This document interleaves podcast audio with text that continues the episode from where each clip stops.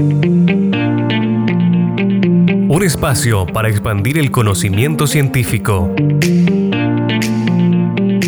Serie de podcast de la Facultad de Medicina de la Universidad del Norte. Hola a todos, sean bienvenidos a este espacio de la Facultad de Medicina de la Universidad del Norte.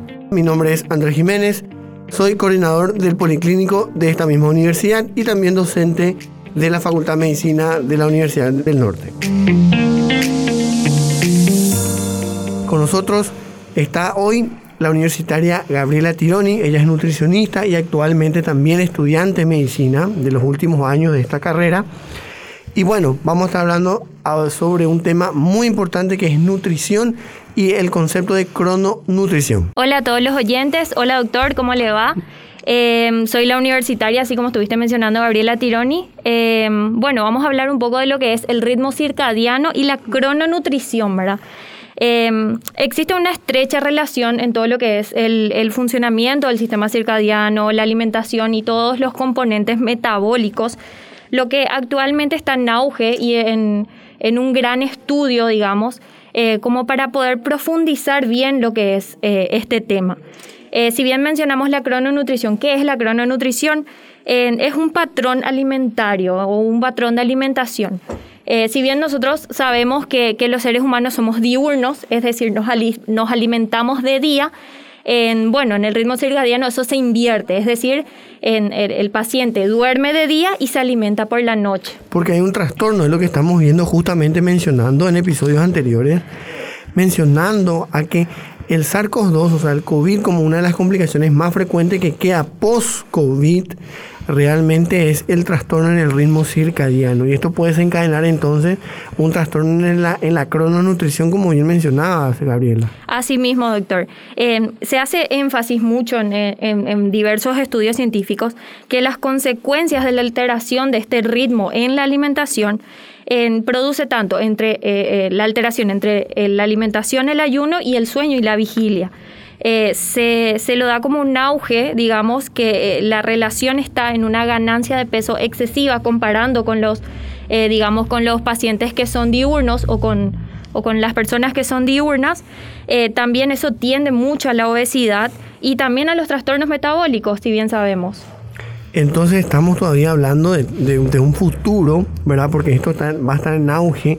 Está muy empañado todavía los, los artículos científicos. Ya el Congreso Americano de Diabetes ya nos mencionaba acerca del síndrome circadiano, ya nos mencionaba acerca del ritmo, desde la crononutrición y su alteración eh, con respecto a la reganancia, ganancia y disminución de peso. Entonces estamos muy asociados a que debemos respetar, como vemos Gabriela, en cuanto a la, cronología, en cuanto al tiempo, en cuanto a los momentos que uno debe consumir alimentos. Eh, sí, eh, bien dijimos, ¿verdad? Estábamos en, estudios. Eh, si bien una persona en promedio, digamos, normal, ¿verdad? Que una persona diurna, generalmente eh, se hacen las tres comidas principales, luego hay algún tipo de colaciones, en el tema del consumo del agua, del ejercicio. Eso se invierte, es decir, o el paciente come menos o el paciente come en exceso. Entonces es ahí en donde se desarrolla, eh, hay como un desbalance, digamos, eh, entre lo que sería la respuesta metabólica ante ese alimento, ya sea diurno o en forma nocturna, que es lo que eh, ahora se está viendo, ¿verdad? Hay también alteraciones a nivel renal, a nivel hepático. Eh, también se ve que hay una alteración a nivel del gastro, perdón, del tracto gastrointestinal, en donde hay una motilidad un poco más acelerada o disminuida. Como te dije, se están viendo en varios estudios, se están probando los estudios en roedores, de, cuáles se, seleccionan eh, un cierto tipo de números y, a cada uno se le evalúa de una forma diferente. Pero como dijimos, ¿verdad? Eh, lo que ahora actualmente se está viendo es eh, bueno, esa predisposición al sobrepeso y a la obesidad que va a conllevar a un trastorno del síndrome metabólico. Perfecto, o sea que cada vez estamos, estamos concluyendo más a través de estos episodios, estos temas interesantísimos que estuvimos hablando en este podcast. Evidentemente, la alteración del ritmo circadiano puede desencadenar y respetar los tiempos, respetar las comidas. Entonces, la gran pregunta es: ¿el tiempo importa? ¿Es un comentario o una pregunta?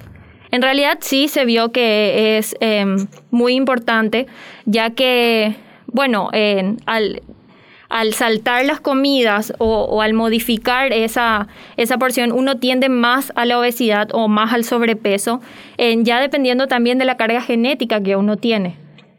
Sí, recordando que el sobrepeso, la obesidad y otros trastornos cardiometabólicos, porque hoy ya no podemos hablar de enfermedades metabólicas, sino de cardiometabólicas, en realidad tienen que tener una base un sustrato fisiopatológico eh, genético.